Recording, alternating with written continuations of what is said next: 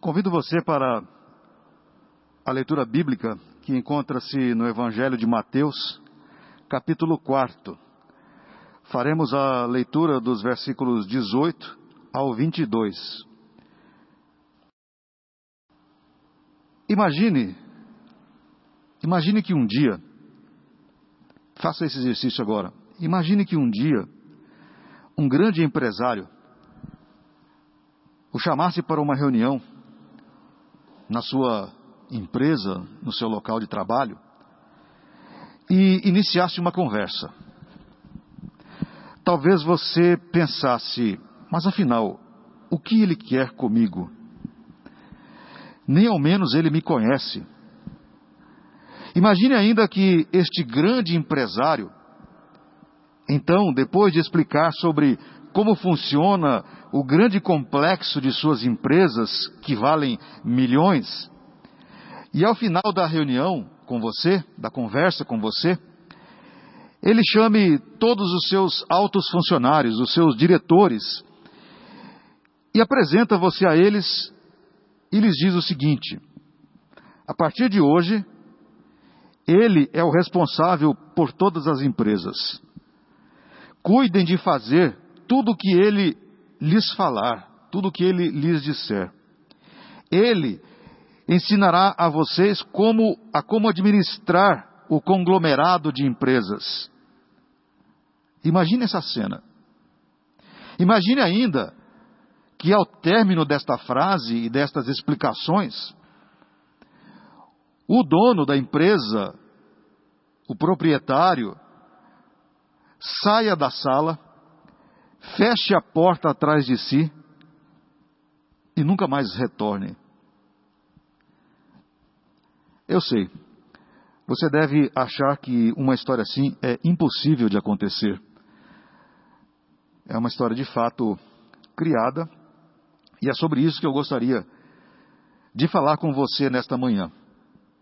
Hoje iniciamos a série A Vida do Discípulo. Nos domingos seguintes serão tratados temas relacionados ao cotidiano da vida de um discípulo. Mas antes que o empresário da historieta que eu contei volte, convém perguntar nesta manhã: o que é um discípulo? O que é um discípulo? Imagino, sem medo de errar, que a maioria dos que me acompanham nesta hora nesse momento, tenham passado em algum momento por um banco escolar.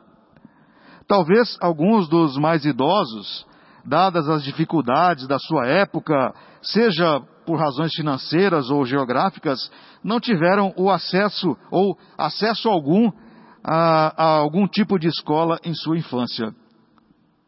Às vezes, as dificuldades não eram nem financeiras, mas, como eu disse, geográficas, dificuldades logísticas que impediam muitas crianças de irem para a escola.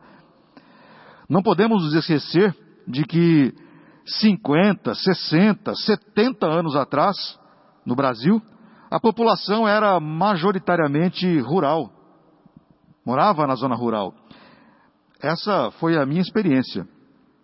Meu primeiro ano escolar foi numa escola rural. E eu só pude ir àquela escola, aquele grupo escolar, como era chamado, porque a fazenda onde eu morava era, para os moldes do lugar, a escola era relativamente perto. Lembro-me que todas as manhãs meu pai tinha que preparar uma pequena charrete para que eu e mais umas duas ou três crianças pudéssemos ir para a escola. Isso era muito comum. E a distância geográfica das escolas na zona rural impedia muitas pessoas de frequentarem um, uma carteira escolar. Isso foi muito comum no Brasil. É na escola, é na escola que nossa formação educacional ocorre. É na escola que aprendemos a ler e a escrever, é na escola que somos iniciados nas primeiras equações matemáticas, é na escola que tomamos conhecimento de que aquilo que fazemos continuamente, todos os dias, sem ao mesmo nos dar conta de que fazemos, chama-se linguagem, chama-se comunicação, idioma. e que para que esta comunicação aconteça de maneira apropriada, eficiente, precisamos estudar as regras gramaticais deste idioma, no nosso caso, o português. Em maior ou menor quantidade, em menor ou maior grau, a maioria de nós passou e passa ainda pela experiência de ser um aluno. A maioria de nós passou ou ainda passa pela experiência de se assentar em bancos escolares ou de faculdades para aprender algo com vistas à sua formação ou formação específica em alguma área. Isso tornou-se normal para muitos de nós. Pois bem, voltemos ao texto base da nossa meditação. Evangelho de Mateus, capítulo 4, versículos 18 ao 22. No texto, Jesus passava por uma das margens do mar da Galiléia e viu dois homens pescando. Dois irmãos, dois pescadores, Tiago e André, lançavam as redes ao mar. Até aí, nada de excepcional, nada de anormal para aquele momento e para aquela região. Pescadores lançando as redes ao mar era algo natural, era uma figura normal naquela cena e naquela cultura.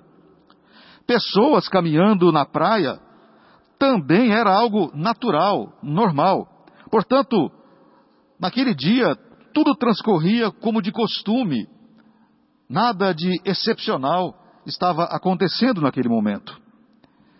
Ocorre que a pessoa à praia era Jesus Cristo, o Filho de Deus, que tinha acabado de ser batizado e procurava seguidores. Ao perceber Tiago e André lançando as redes, aproximou-se Jesus e disse aos dois pescadores: Vinde após mim, e eu vos farei pescadores de homens, diz-nos o versículo 18. Vinde após mim, e eu vos farei pescadores de homens. Eu já me peguei várias vezes colocando-me no lugar de Pedro e Tiago. Cada vez que eu leio esse trecho da Bíblia, eu me coloco no lugar daqueles dois pescadores. Você já pensou nisso? Imagine a cena. Imagine que seja você na cena. Você está pescando, como sempre fez a vida toda. Como o seu pai fez a vida toda. E talvez como tenha feito o seu avô a vida toda.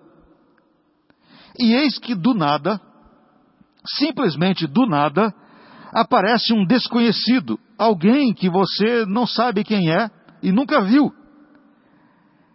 E eis que do nada esse desconhecido se aproxima do seu barco ou de onde você está e diz, mais ou menos assim: Olá, me siga, que eu farei de você não um pescador de peixes, mas um pescador de homens. Qual seria a sua reação? Qual seria a nossa reação? Eu tenho dúvidas de que algum de nós largaria as redes que davam o sustento por gerações para se aventurar a ir atrás de um desconhecido.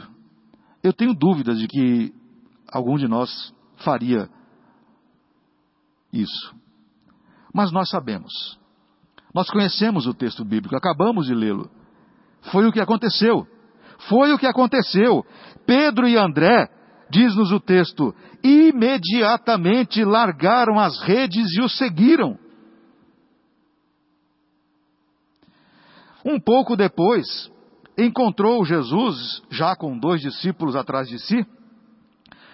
Um pouco depois, Jesus encontrou outros dois irmãos pescadores, Tiago e João. Estavam com o pai, diz o texto. Eles estavam consertando as redes, possivelmente para a próxima pescaria. Mas, ao ouvirem o chamado de Jesus, deixaram o barco, mas não deixaram apenas o barco. Tiago e João deixaram também o pai, o velho, abandonaram aquele homem e seguiram Jesus. Deixaram o barco e o próprio pai e começaram então assim numa aventura com aquele desconhecido. Assim, aqueles homens tornaram-se os primeiros discípulos de Jesus: Pedro, André, Tiago e João. Os primeiros, e ali naquela praia, às margens do mar da Galileia, naquele dia, naquela hora, foram dados os primeiros passos para a aula magna, para a aula inaugural do cristianismo. Foi ali, à beira daquelas margens, não foi num templo. Foi à beira do mar da Galileia. E isso responde à pergunta inicial: o que é um discípulo? Discípulo é basicamente um seguidor, um aluno, um aprendiz de seu mestre. A prática era normal à época. Contudo, Jesus foi o único que ofereceu um ensino que transformava a vida de seus alunos. Pedro, André, Tiago e João foram os primeiros, mas outros ainda haveriam de se juntar ao grupo que formaria o grupo dos doze seguidores, o grupo dos doze alunos de Jesus Cristo. Formado o colegiado, os doze, todos os discípulos passariam o seu tempo aprendendo com seu mestre e tentando colocar em prática tudo o que ele ensinava. Hoje, por mais que tentem, por mais que tenham conceitos cristãos, as escolas não conseguem jamais formar discípulos de Jesus Cristo, porque não é o objetivo das escolas hoje. Não é essa a intenção. Hoje, nenhuma universidade consegue formar discípulos de Jesus Cristo, porque também não é objetivo. Então, discípulo é o que segue, discípulo é o que aprende de seu mestre, discípulo é aquele que segue a Jesus Cristo. E depois de entendermos o que é um discípulo, convém perguntar também: mas afinal, o que quer um discípulo? O que é que quer um discípulo? O que você quer ser quando crescer? Esta é uma pergunta normalmente feita às crianças. Imagino que todos nós já tenhamos ouvido esse tipo de pergunta na infância. O que você quer ser quando crescer? E imagino que também você já perguntou, já tenha perguntado para várias crianças isso. Fulano, o que você quer ser quando crescer? Num primeiro momento, e sem pensar muito, elas dizem: Ah, eu quero ser astronauta, cientista, etc. E várias profissões. Mas, depois que terminam o ensino médio, as preocupações são outras. Quais profissões são rentáveis? Quais podem oferecer maior segurança financeira? Nada de errado em tais preocupações. Afinal, estuda-se para firmar-se enquanto cidadão e do seu trabalho conseguir o sustento para si e para a família que vier a formar. Nada de errado com estas é, ansiedades e desejos dos jovens. Esta é a lógica da formação escolar, da formação educacional e, por fim, da formação profissional. E como eu disse, nada de errado nisso. Faculdades formam profissionais para a sociedade e para que eles sobrevivam do seu trabalho e da sua profissão. Mas, e se perguntassem a Pedro, André, Tiago e João. Assim que eles começaram a seguir Jesus, se perguntássemos a eles: Ei, discípulos, o que vocês querem ser depois que tiverem sido formados pelo Mestre? O que vocês querem fazer depois disso? Eu tenho quase certeza de que não só os quatro, mas os doze não teriam condições de responder à pergunta do que eles queriam fazer depois da formação com Jesus.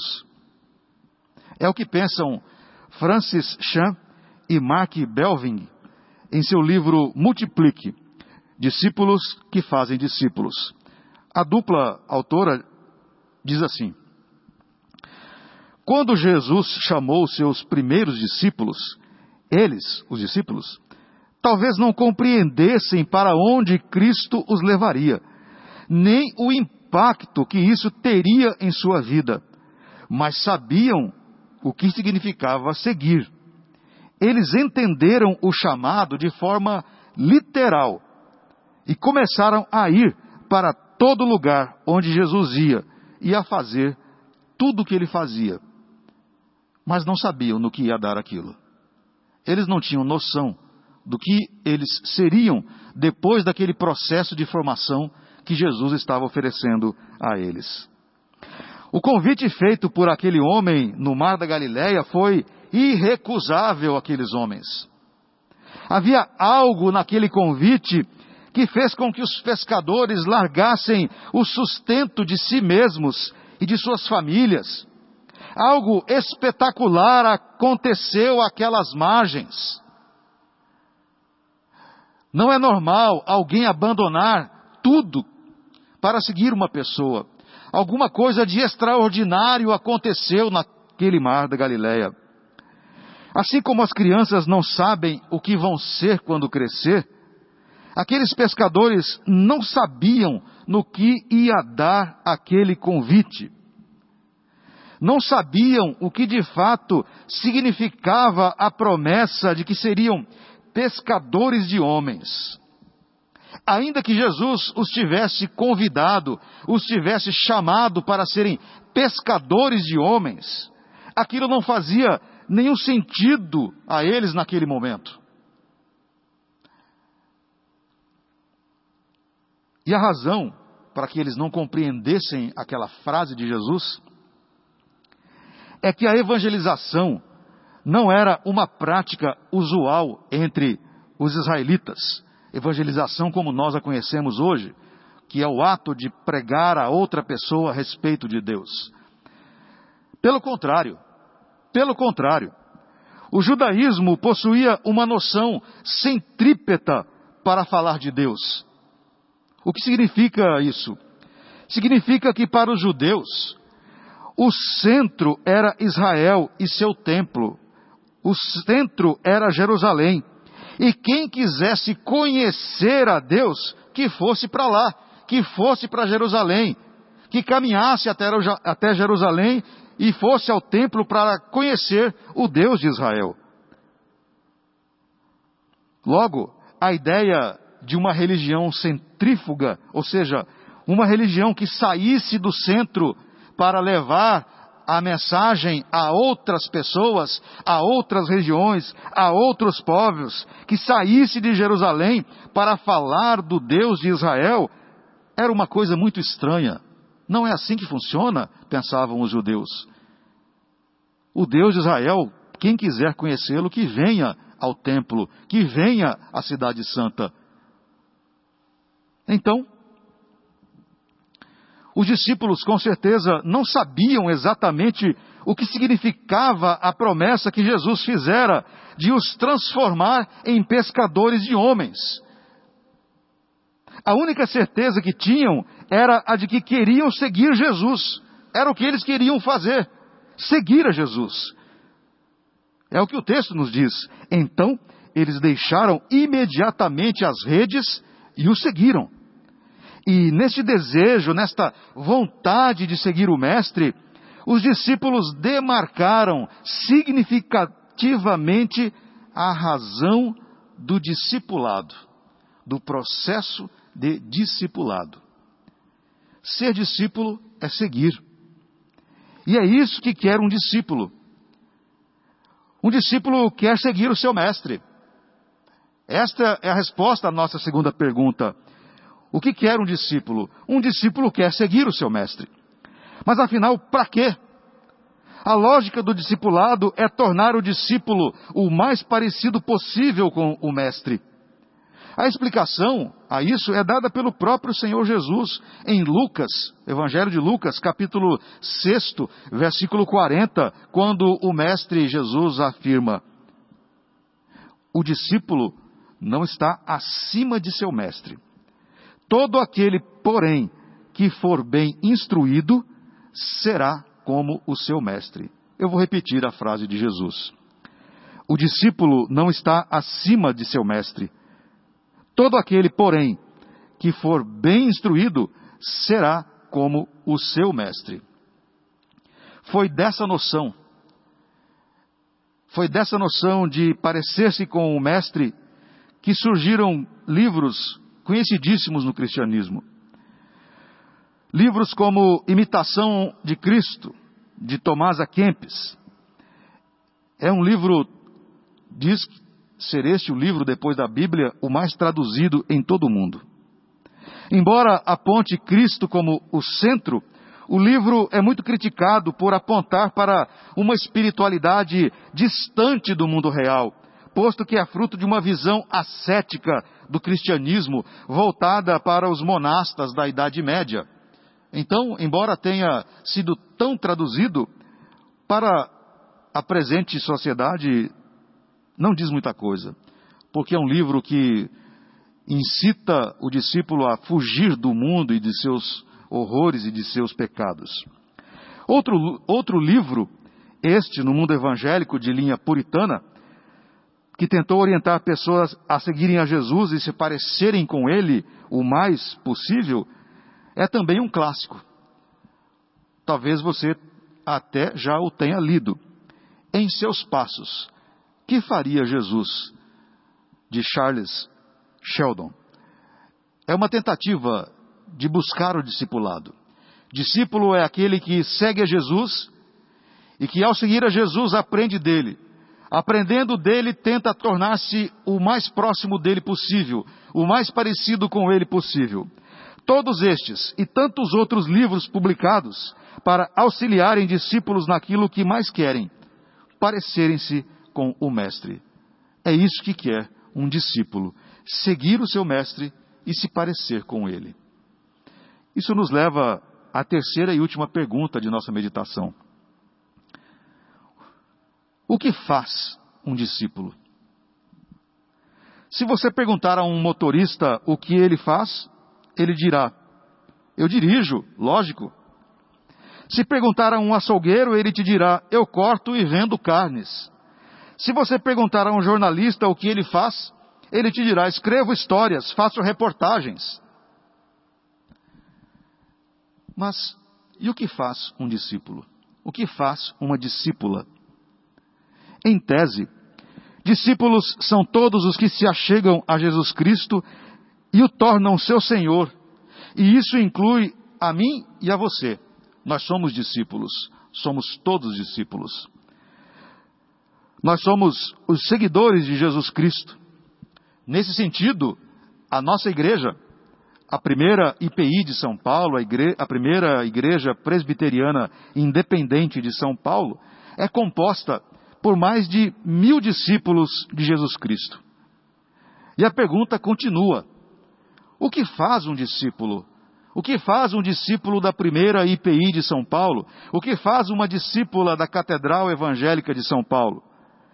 A resposta a esta pergunta, queridos irmãos e irmãs, vem da boca daquele que nos arregimentou. A resposta vem da boca dos, do Mestre. Vem da boca daquele que convidou Pedro, André, Tiago, João e todos os demais discípulos, os demais apóstolos.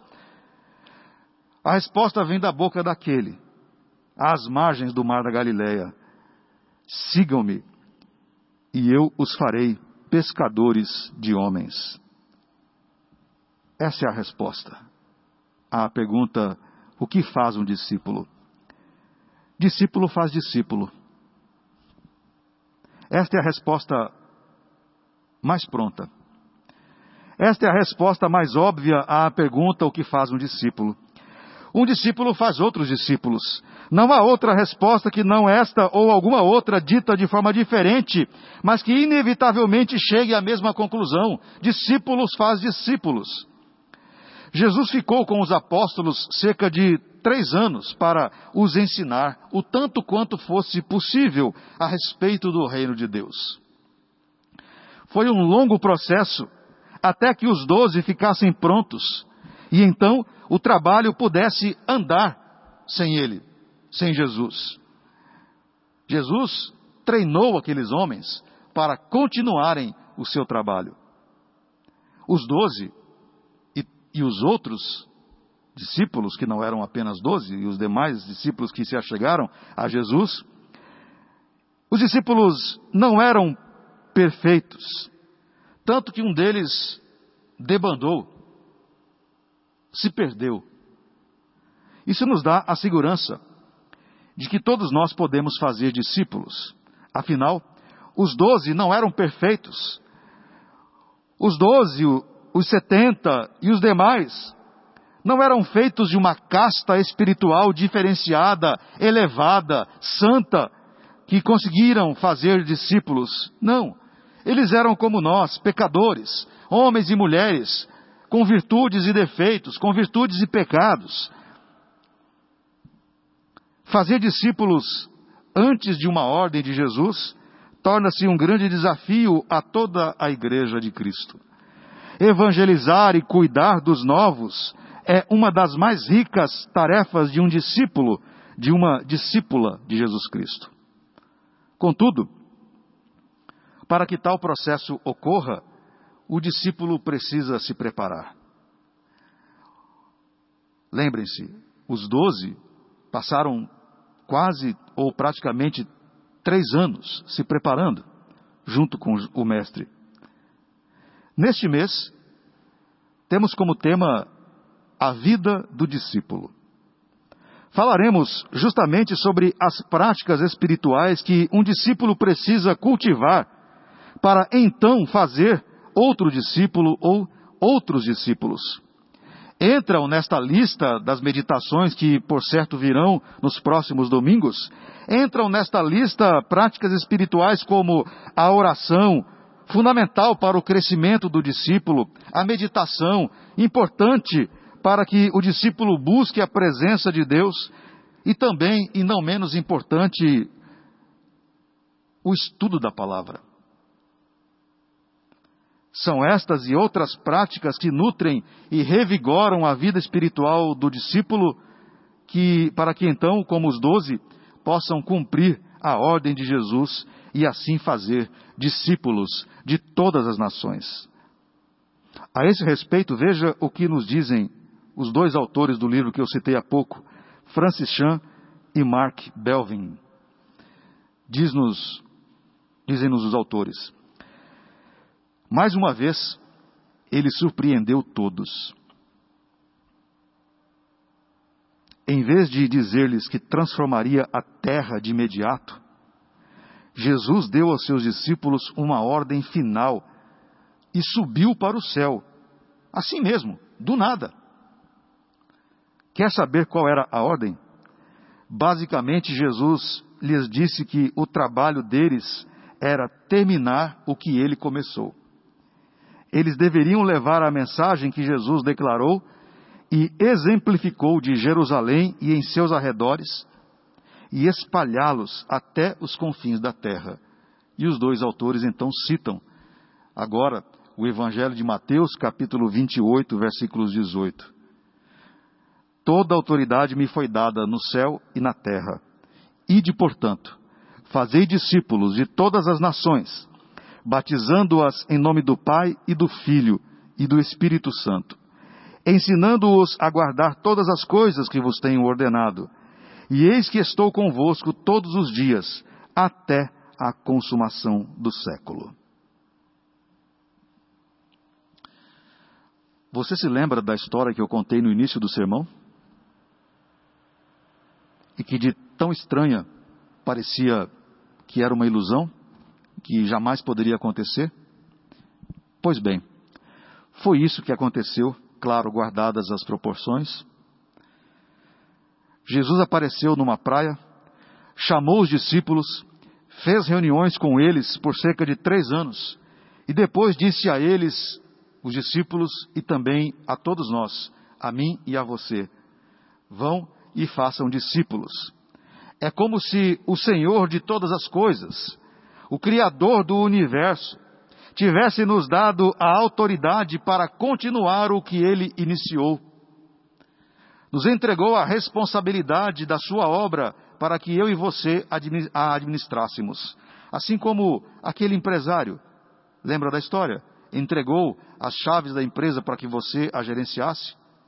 Pois bem, Jesus fez isso conosco. Foi mais ou menos como um empresário. Agora, agora é com vocês.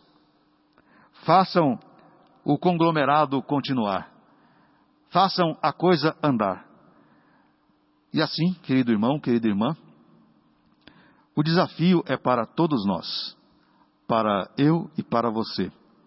Sejamos discípulos. Sejamos discípulos que façam outros discípulos.